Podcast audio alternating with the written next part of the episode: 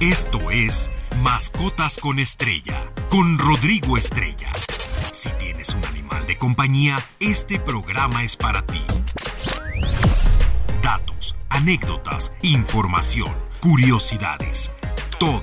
Mascotas con Estrella. Muy feliz sábado, gracias por estar nuevamente con nosotros aquí en Mascotas con Estrella. Los saluda Rodrigo Estrella.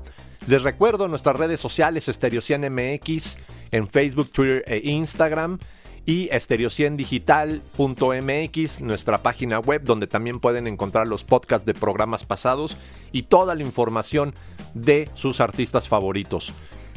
Eh, a mí me encuentran como Rostar Pets o Rodrigo Estrella Protector Animal Rescatista. Y bueno, pues hoy sábado 24 de septiembre quiero platicarles un poquito referente pues a lo que son los perritos K9, ya lo hemos platicado, pero pues ahora un poco más enfocados a los eh, perritos de rescate, que bueno, afortunadamente este año no, no, tuvimos que entrar en acción, pero bueno, en 2017, eh, obviamente en el 85, cuando se dieron a conocer aquí en México, y bueno, en muchos otros países, cómo se utilizan, y un poco cuál es la, pues la metódica y qué es, eh, cómo funciona este tema de adiestramiento para estos fieles canes, ya que pues ya verán el comentario que voy a hacer después de lo que sucedió en la alcaldía Tlalpan, una verdadera burla para la sociedad. Y también les voy a platicar un poquito de la mutilación estética. Así que, eh, y obviamente las efemérides. Eh, hoy es Día Mundial del Conejo, les voy a platicar un poquito los conejos. Y el siguiente día 28, como ustedes saben, de hoy sábado al siguiente viernes, que es 30, último día de mes, pues comparto las efemérides y hay una muy muy importante el siguiente miércoles, que es el Día Mundial contra la Rabia, pues obviamente haciéndole un homenaje a Luis Pasteur, quien inventó esta vacuna. Si ustedes me lo permiten, pues iniciamos con los perros K9, que hace referencia a lo que se conoce habitualmente como los perros policías, usados en unidades de rescate, de búsqueda de drogas o de protección. La palabra K9, que es K9 en inglés, es un homófono de la palabra canino, ¿no? Can K9, ¿no? Actualmente es difícil encontrar pues, algún cuerpo de policía, de bomberos o del ejército que no cuente con la ayuda de los perros. La historia nos cuenta que los K9 fueron una de las primeras unidades organizadas de perros en la guerra contra los indios Seminole. Imagínense, en 1835 a 1842, donde fueron utilizados por el ejército de los Estados Unidos. Es complicado decir cuál fue el primer perro policía de la historia, obviamente. Algunos autores afirman que en Gante, esto queda en Bélgica, si no me equivoco, en el siglo XX, se entrenaron los primeros perros para trabajo policial y que esta práctica, pues bueno, se extendió rápidamente por Europa, sobre todo por Hungría, Alemania, Austria y Francia. Y ya en Alemania, en 1911, existían, imagínense, 500 estaciones dotadas de perros adiestrados para tales fines. Y obviamente fue en la Segunda Guerra Mundial cuando el uso de los perros de manera militar cogió más fuerza y los bandos pues reclutaron perros para el servicio de la guerra. Tristemente, pero bueno, esos son los inicios, ¿no? En la actualidad, pues los perros policías son considerados agentes de la ley y los perros de rescate también, no nada más los policías. Y se les provee de insignias y chalecos antibalas. Y pues bueno, en el triste caso de morir en un acto del deber, se les realiza un funeral con todos los honores policiales, como es realmente justo y como debe de ser, ¿no? Los guías caninos forman parte de las unidades especiales también, ¿no? Y su entrenamiento, es aquí a donde quiero llegar, varía dependiendo para qué serán preparados, pero por lo menos dura 16 semanas, y esto estoy hablando muy conservadoramente, porque luego también si hay que hacer el paso de mando a su manejador, pues puede llevar más tiempo, ¿no? Y pues es habitual ver estos perros en operaciones de rescate tras las catástrofes naturales como en los terremotos, huracanes. Y en estos casos pues los perritos actúan con una celeridad para identificar posibles sobrevivientes bajo las ruinas o los desastres, ¿no? Como ya lo sabemos, ahí les invito a que vean mis publicaciones, que les hice un homenaje a mis binomios, a Yona y a Conde, que en paz descanse, con los que estuve rescatando en el sismo de 2017. Y bueno, con Conde pues también estuve en, otros lados haciendo rescates de vidas humanas y animales, ¿no? Es un trabajo realmente duro eh, para el que los animales deben de estar perfectamente adiestrados. Y una vez que el entrenamiento está completo, pues funcionan a la perfección, dando de verdad unos exquisitos resultados del trabajo individual y en equipo con sus manejadores. Hoy en día, pues contamos con perros policías, perros bomberos, perros lazarillos, perros terapeutas, perros rastreadores, perros de guardia y protección, perros de rescate, perros actores, vaya, perros de compañía. Y pues esto eh, eh, todos requieren, excepto los perros de compañía, un adiestramiento específico hecho por profesionales. ¿no? Ahorita voy a hablar eh, del trabajo de los perros de rescate y lo que sucedió en la alcaldía Tlalpan, porque de verdad no podemos seguir engañando a la gente y esto puede ser un riesgo muy, muy fuerte. Así que, eh, pues, eh, les platico el trabajo de los perros de rescate. Estás escuchando Mascotas con Estrella. El trabajo de los perros de rescate son similares a los K9 de los cuerpos de policía, que son pues, perritos adiestrados para localizar personas desaparecidas entre, entre escombros, perdón, eh, pues eh, vaya, eh, en inundaciones, en nieve o incluso desaparecidos en campo abierto. Obviamente no pueden conocer el olor de todas las personas desaparecidas, pero tienen la capacidad de localizar pues de dónde procede el olor, por dónde pasó, ¿no? Perteneciente a cualquier humano o animal eh, que ha estado recientemente por ahí, ¿no? Esto se denomina marcar, es el marcaje. Y marcar un punto caliente es cuando estamos con nuestro perrito en eh, pues en la zona de desastre y nos apunta, nos marca un lugar donde hay una persona atrapada o en el caso también de mis perritos, pues algún animal, ¿no? Eh, recuerden, nosotros salvamos vidas sin importar, ¿no? En este momento, cuando el perro ladra o da la señal que le hemos enseñado, y el guía, eh, pues obviamente nosotros los premiamos, jugamos con ellos, les damos muchos mimos y, muchas interacciones que les dan ánimo. ¿Y a qué me refiero con esto? El animal, eh, el perrito, nunca es consciente de la responsabilidad que recae sobre él.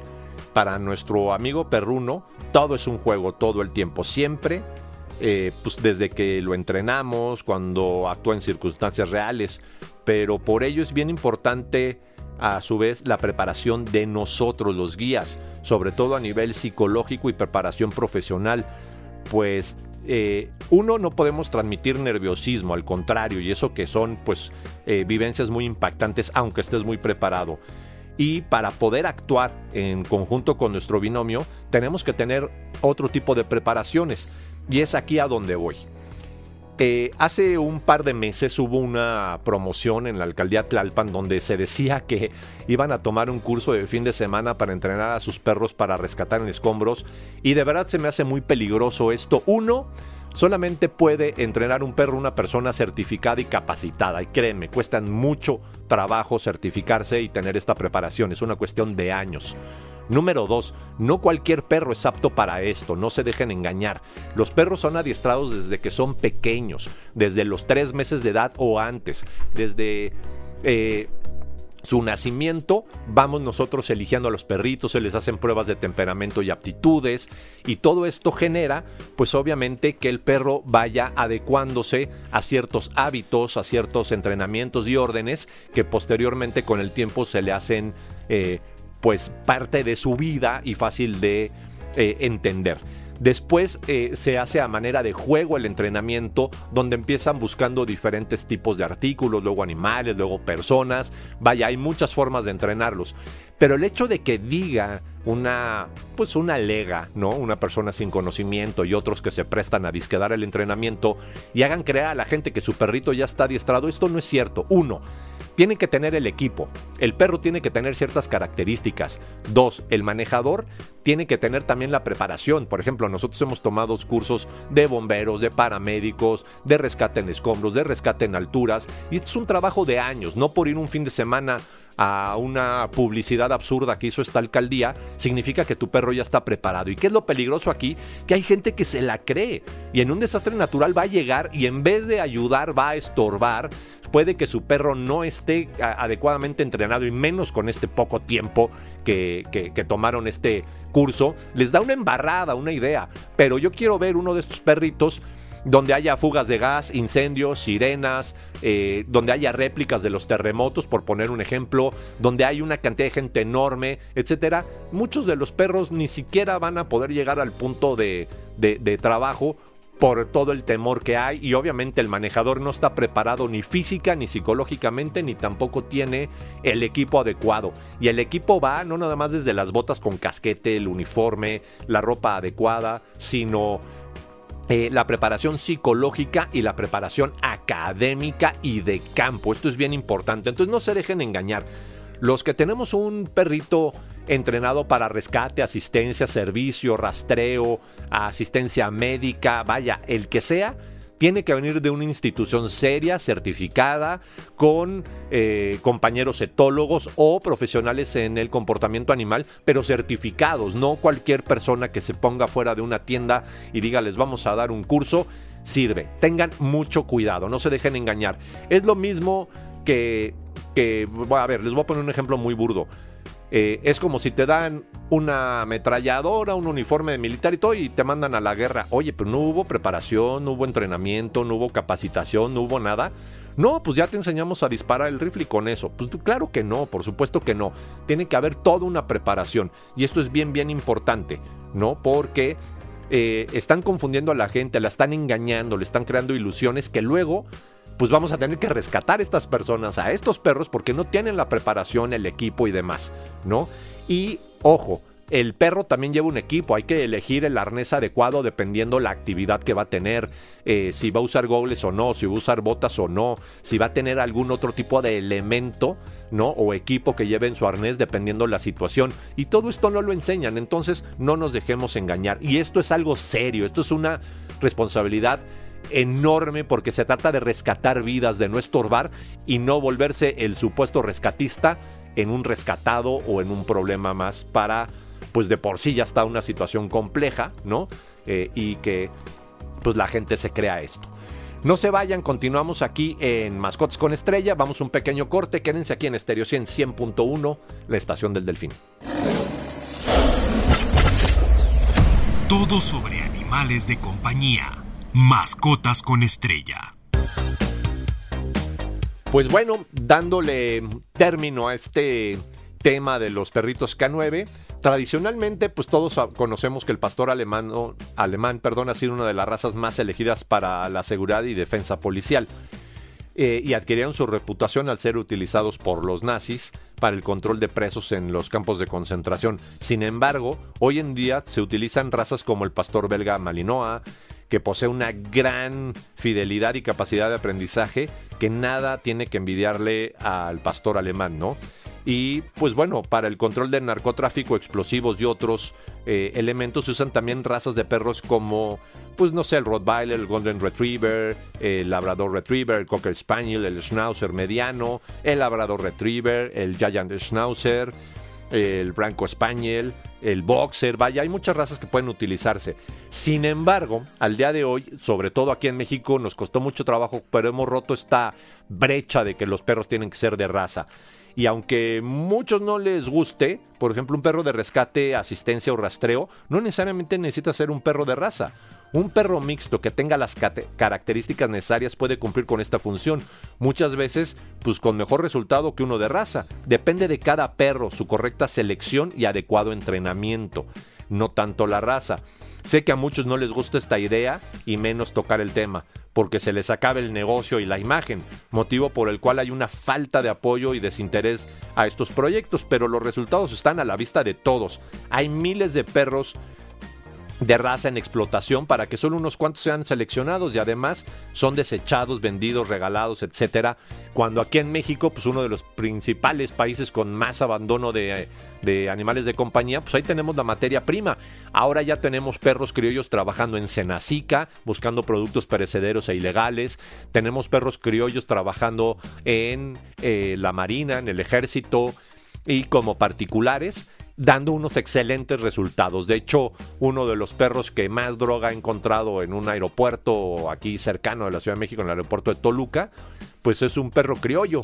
No es un perro de ninguna raza y es un perro sumamente inteligente y bien preparado. Así que no se dejen engañar. Eh, la selección del perro se hace cuando es cachorro y por ciertas características, no por la raza. Y les reitero, yo sé que a muchos no les gusta, pero así es, ¿no? Y pues hacen falta muchas regulaciones reales a criadores de acciones concretas eh, y ejemplares, pues para acabar con esta clandestinidad y esta explotación que tienen los perros, ¿no? Y recuerda, por favor, si en algún lugar ves un perro de servicio, rastreo, asistencia, un K9, no lo toques, no le hables, no hagas contacto visual, no llames la atención del perro, no pierdas eh, o sea, no pidas la foto a su usuario, no, no permitas que tu mascota se le acerque. Estos perros están trabajando y la vida de su dueño o de quien van a asistir depende de ellos. Ayudemos a que no tengan distractores y puedan cumplir con esta heroica labor para la que fueron adiestrados, ¿no? Y pues bueno, rápidamente me voy al tema de la mutilación estética, ya que durante una época por razón de moda o estética, hemos podido ver mutilaciones en animales, desde las orejas recortadas en perro hasta uñas extirpadas en gatos. Esto es una crueldad. Uno de los animales más afectados pues, obviamente son los perros, ¿no? Que sufren cirugías como la caudectomía, el corte de la cola y las modificaciones de sus orejas. Es importante tener presente que está expresamente prohibida la mutilación de cualquier tipo de animales con fines estéticos. Es decir, si no tiene una finalidad médica y depende su salud de esto, están prohibidos. Y tanto el propietario puede ser sancionado como el médico veterinario o el cirujano eh, perder su cédula profesional. Ojo, no es un juego, ¿no? Y pues ya sea eh, para modificar la apariencia de, los animales o conseguir objetos no curativos, eh, pues por eso la mutilación estética está considerada una crueldad y maltrato animal para el dueño eh, y pues obviamente eh, para todos los que estuvieron involucrados, ¿no? Hay que recordar, cuidarlos es nuestra responsabilidad. Y pues rápidamente, la otectomía es una operación quirúrgica que consiste en cortar parte del pabellón auricular, ¿no? Eh, por lo general se realiza cuando el perro es aún joven, a menos de un año de vida, ya que de lo contrario le costará más trabajo recuperarse. Más que si lo hacen de meses de edad, es precisamente el tiempo que deben de pasar jugando, explorando y conociendo otros perros y personas y no sintiendo dolor. Y por eso pues también se decidió eh, prohibirla porque no tiene ninguna finalidad y no me salgan con que el higiene de las orejas. Si tú eres dueño de tu perro puedes tener un Basset Hound que tiene las orejas enormes y le debes de dar cuidados de higiene. No importa si es un Doberman con orejas largas, entiéndanlo, esto no es una justificación y es un eh, comentario absurdo. El higiene debe de ser con oreja larga o sin oreja larga, entonces no cambia. Esta es una cuestión de responsabilidad del propietario. La caudectomía pues, es la operación quirúrgica que consiste en cortar la cola o parte de ella, háganme el favor, es parte de su columna, esto es una atrocidad. La desangulación, esto es terrible. Es una práctica quirúrgica en que si bien solía practicarse más en gatos, en perros también se puede dar o se ha dado, por lo que hemos decidido incluirla en este tema, ya que consiste en extirpar no solo lo que es el cartílago de la uña, sino también la primer falange para que no les vuelva a crecer, es decir, el primer huesito del dedo, ¿no? Por decirlo así. Pues imagínense, eh, a los gatos les, les quiebra su temperamento al no tener sus uñas, que es parte fundamental de su vida, y los perros empiezan a presentar cojera y otras patologías eh, posteriores, ¿no? Y la desangulación pues, es una práctica quirúrgica que si bien se practicaba más en gatos, pues es eh, un tema muy, muy, muy, muy terrible, ¿no? Que es el que les acabo de comentar. Y la cordectomía, es una intervención que consiste en estirpar las cuerdas vocales. Háganme el favor. Eh, quitarle las cuerdas vocales para que el perro no ladre. Entonces estamos rompiendo su naturaleza, su instinto. Y si un perro no ladra, pues vaya, es como si un humano no hablara. Es una estupidez hacer esto. Por favor, no lo hagan y recuerden que está prohibido. Y regresando, les voy a platicar de las efemérides que vienen y una muy, muy relevante. Todo sobre animales de compañía. Mascotas con estrella. Y pues bueno, como sabemos que el tiempo apremia y es muy corto, eh, las efemérides de hoy sábado 24 de septiembre al viernes 30. Hoy 24, como cada último sábado de septiembre, se festeja un día muy especial y está dedicado a las especies de mamíferos más nobles, tiernas e inteligentes, es decir, al conejo. ¿No? Este día pues ha sido creado por la organización inglesa Rabbit Charity y a fin de sensibilizar y concientizar a la población mundial acerca de la protección y cuidado de los conejos. Hay que recordar que son utilizados como animales experimentales en pruebas médicas y cosméticas. Esto afortunadamente ya está prohibido en México. Eh, hay una caza indiscriminada, los crían para las pieles y crear abrigos, háganme el favor. Las destrucciones de sus hábitats, pues obviamente han puesto en extinción o en riesgo de extinción a muchas especies de conejos. Y pues eh, hay muchas enfermedades eh, que hay que conocer referente a ellos, como es la hemorragia, eh, la fiebre hemorrágica del conejo. Y aquí en México se vacunan los conejos también, ¿no? Entonces es bien importante informarse si tenemos un conejito cuáles son los cuidados médicos que debemos de darle, ¿no? Y pues este es un mamífero longomorfo perteneciente a la familia eh, Leporidae, perdón. Y muchas veces creemos que son roedores o los hemos tratado como roedores. Y esto es lo común decirlo, pero realmente no. ¿Cuál es la diferencia? Los roedores, como los ratones, tienen dos eh, incisivos frontales largos arriba y abajo, y los conejos tienen cuatro. Esta es la diferencia, por lo mismo no son roedores, ¿no? Y pues bueno, ya terminando la efeméride de los conejos porque se nos acaba el tiempo, el siguiente 28 de septiembre es Día Mundial contra la Rabia. Se conmemora este día ya que en el año de 1895 fallece Luis Pasteur, científico y médico responsable de la creación de la vacuna antirrábica. Él la descubrió en 1880 y esta enfermedad pues era provocada por un virus y cinco años después logra atenuar el virus utilizándolo en Joseph Meiser, un niño de 9 años que había sido atacado por un perro y pues obviamente le transmitió la rabia y fue la primera vacuna que aplicó y le salvó la vida a este niño. Actualmente se estima que el 99% de las causas de rabia humana es el principal responsable, pues un perro, ¿no? Desafortunadamente. Y pues aquí no podemos dejar detrás los roedores, ¿no? Como son las ardillas, los ratones, las ratas, etcétera, ¿no? Obviamente. Y pues la Organización Mundial de la Salud eh, ha creado un objetivo para la Agenda 2030 de erradicar completamente esta enfermedad de perros y prevenir el contagio y muertes en personas. Y por ejemplo, en América y en Europa en los últimos 10 años ha disminuido hasta el 90% los contagios. Actualmente, el 95% de los más de 70.000 muertes anuales ocurren sobre todo en Asia y en África, ¿no? Y pues muchos de los afectados son menores de 15 años. Por otro lado, eh, hay motivos para la esperanza en el continente americano, ya que ha disminuido los casos de rabia en humanos y en perros. ¿No? Y lo bueno es que gracias a los programas de vacunación gratuitos para animales domésticos que iniciaron a finales de los 70 en México y continúan hasta la fecha, así como la impartación de cultura, mayor conocimiento y su prevención, el pasado 11 de noviembre de 2019, México se convirtió en el primer país del mundo en recibir la validación por parte de la Organización Mundial de la Salud por haber eliminado la rabia transmitida por el perro como un problema de salud pública. Ojo, vacunemos, vacunemos, vacunemos, no bajemos la guardia y continuemos por este camino porque ha sido un logro sumamente importante, ¿no? Si todos nos sumamos, estoy seguro que al ritmo actual lograremos la meta erradicar la rabia canina para el 2030. Y recuerden, se vacunan cada año, no cada que se nos da la gana. Cada año, muy formalmente, tenemos que ponerle no nada más esta vacuna, sino otras, pero hoy no estamos enfocando en estas. Y pues por último, me despido con la frase de la semana que dice así. Si tienes un animal de compañía o cualquier otro animal por moda, o por fines lucrativos o explotación, no nada más no lo mereces a ellos, no mereces nada. Y recuerden, los podcasts en Stereo 100 MX, ahí los pueden escuchar en la casita de, que dice podcast. No nada más los de Mascotas con Estrellas, sino también los de Autos al 100 y los especiales de Lili Musi, de Dani Nurreta, etc.